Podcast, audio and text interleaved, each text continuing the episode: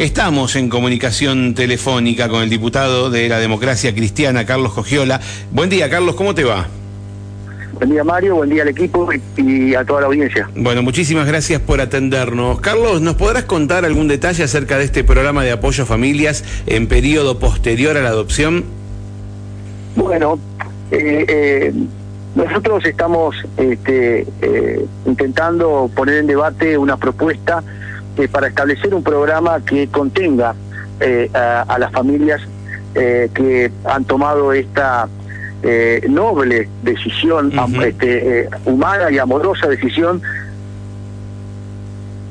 en el periodo post-adaptación, post-adopción, genera indudablemente sensaciones este, sentimentales, este, eh, eh, obviamente eh, los jóvenes cuando ya llegan a la adolescencia, que pueden empezar a querer conocer de su pasado, de sus raíces biológicas, puede generar que los padres no sepan ni cómo, ni cuándo, ni de qué manera decirles o hablarles de esas situaciones, la misma rebeldía de, los adolescentes, eh, eh, la situación de el, bullying en las escuelas, eh, a veces padres que ni siquiera todavía le han dicho a, sus hijos que son adoptados y, que buscan y no conocen la manera de decirlo. Entonces, la manera de abordar todas estas situaciones complejas que tiene la adopción antes de que generen un conflicto interfamiliar y que termine rozando o esta, como decía, maravillosa decisión de adoptar, es que eh, eh, se cree este programa provincial de asistencia eh, de todo tipo, social, psicológica, con los profesionales acordes. Toda la bibliografía en este sentido habla de la necesidad de crear estos programas y que el Estado no puede estar ausente cuando tiene un proceso de, de adopción, no puede estar ausente en un proceso también de contención post adopción. Entonces, lo que buscamos de una manera voluntaria, por supuesto, los padres deben, los padres o las familias deben acceder voluntariamente a este tipo de programas, gratuitamente, por supuesto, y confidencialmente, por supuesto, es de garantizar este espacio de, de, contención, de ayuda, de prestación profesional para este, mitigar eh, estas situaciones que muchas veces son difíciles antes de que lleguen a, situaciones conflictivas. Así que en ese marco estamos planteando este proyecto de ley. Bien, y la idea es que, que, sea algo inmediato, que ya esté instalado y que puedan acceder a eso una vez que, una vez que hayan eh, cumplimentado con el, proceso de adopción, digo, que sea de, fácil acceso.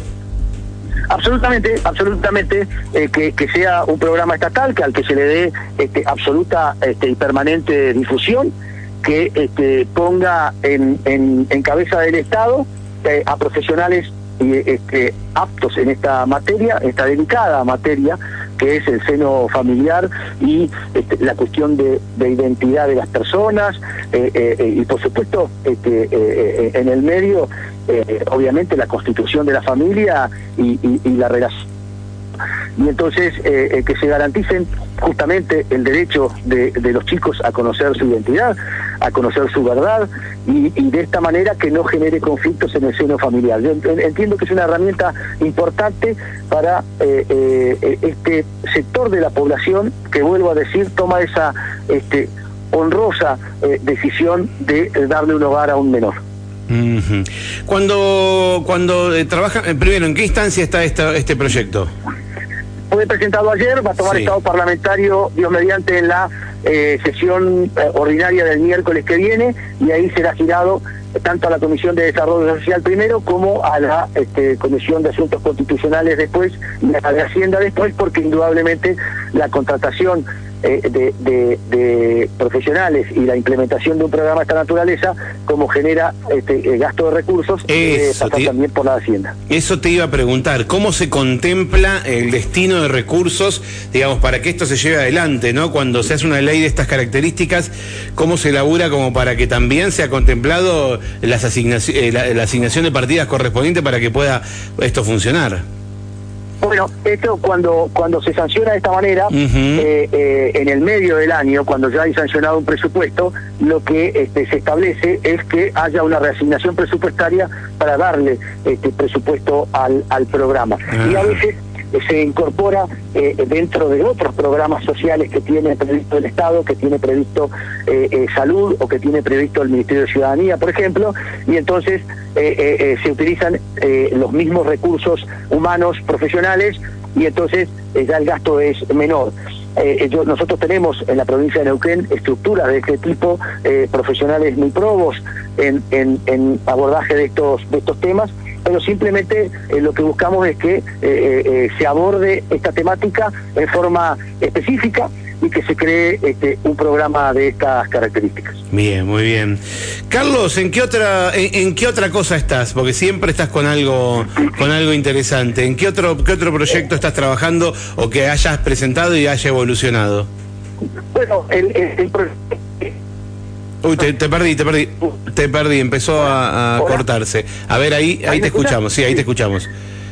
Decía que el proyecto que este, eh, no ha tenido tanta eh, tanto eco en algunos de mis pares, sobre todo los oficialistas y sus aliados, pero que sí ha tomado una relevancia importante en los medios y en la sociedad, es el debate de la ley de coparticipación.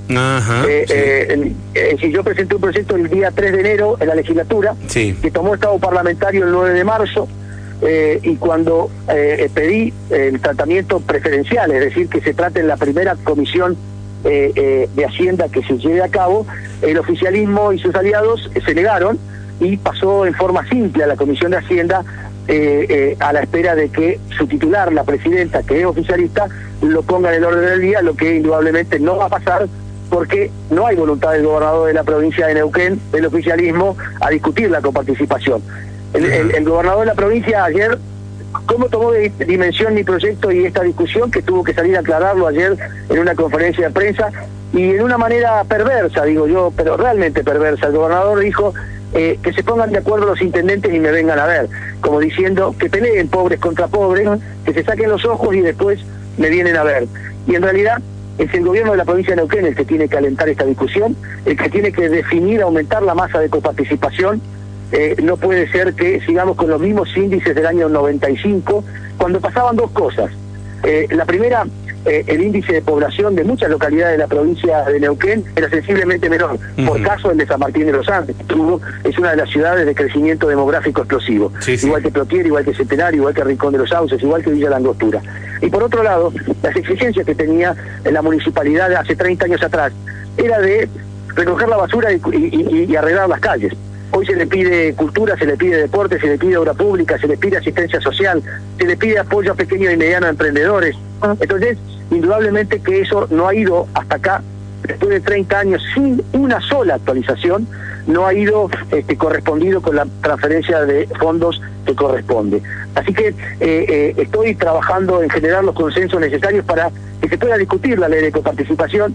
Yo, este, eh, aún con las diferencias que tengo con el oficialismo, eh, con el partido de gobierno provincial y que en el caso de, San Martín de los Andes es el mismo, eh, eh, valoro que el intendente municipal de, San Martín de los Andes haya levantado la voz y haya exigido este, públicamente la actualización de los índices de coparticipación, diciendo que su principal objetivo es la defensa de los intereses de los sanmartinenses.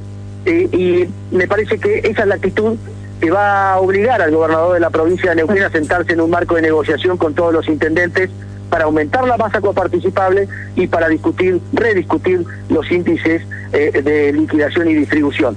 Eh, me parece que es una deuda pendiente con, sobre todo con el interior profundo de la provincia de Neuquén, porque nosotros nos llenamos la boca, o muchos se llenan la boca exigiendo al gobierno nacional que mire a las provincias con federalismo, que mire al interior, pero en la provincia somos más tan o más unitarios que en la nación desarrollando eh, mal y, e inorgánicamente, pero desarrollando al fin mucho la confluencia y en desmedro del interior profundo de la provincia de Neuquén. Así que este, es un debate que aspiro a este, dar este año, a, generar los consensos para que sean citados todos los intendentes y este, se cree, se cree no, se cumpla con el artículo 11 de la ley de coparticipación que establece que la comisión fiscalizadora integrada por intendentes eh, eh, pueda reunirse efectivamente a debatir una nueva ley de coparticipación. En los intendentes, algunos tendrán que, que aceptar, resignar algún porcentaje, más allá de que la masa coparticipable sea mayor, digo, resignar algún porcentaje porque ha disminuido la población de, de su ciudad. Yo no creo en, resignar eh, eh, fondos. Yo creo que lo que hay que generar son los consensos necesarios para establecer qué fondos necesita cada municipio y generar un mecanismo este, de reparto en función de esos criterios. Es decir, hoy tenemos eh, no solamente el índice de población, aunque es el más importante, en función de que es algo de sentido común. Más gente para atender, más recursos necesarios para atender a esa población. Esto es este, eh, un, un, parámetro de base que no se puede soslayar. Pero después tiene que ver con eh, eh, la generación propia de recursos de cada municipio, si va a haber promoción este, o, algún apoyo extra a municipios que por ahí, como el del interior, vuelvo a decir, del interior profundo de la provincia de Neuquén, no tienen tanta generación de recursos propios. es decir, son varios los índices que hay que tener en cuenta en una discusión de convenio marco, por supuesto. Hay que tener en cuenta que eh, eh, el Rincón de los Sauces ha recibido ahora eh, un aporte extraordinario este, a través de un yacimiento que ya cuenta Plaza Vínculo y Rincón de, y, Cutralcó con otro. Es decir, hay que ver la realidad nueva a partir de todo lo que ha pasado en estos 27 años a partir de la sanción en el 95 de la ley de coparticipación. Carlos, antes de dejarte, e, este año se iba a tratar la modificación del Estatuto del Empleado Público Neuquino para incorporar la modalidad teletrabajo. ¿En qué instancia está eso? Bueno, eh, eh, hubo en principio un, este, rechazo de eh, los, las organizaciones gremiales en función de que ellos entienden que esa discusión debe darse en el marco del convenio colectivo de trabajo que no puede sancionarse una ley fuera de esa situación. Así que eh, eh, hoy, como esto se dio simultáneamente al debate de la ley de Cipro Sapune eh, y de la carrera sanitaria, que, ha tenido la misma idéntica o reparo de los gremios estatales, por eso se han, este, digamos, detenido la este, el tratamiento de ambas este, de ambos proyectos de ley.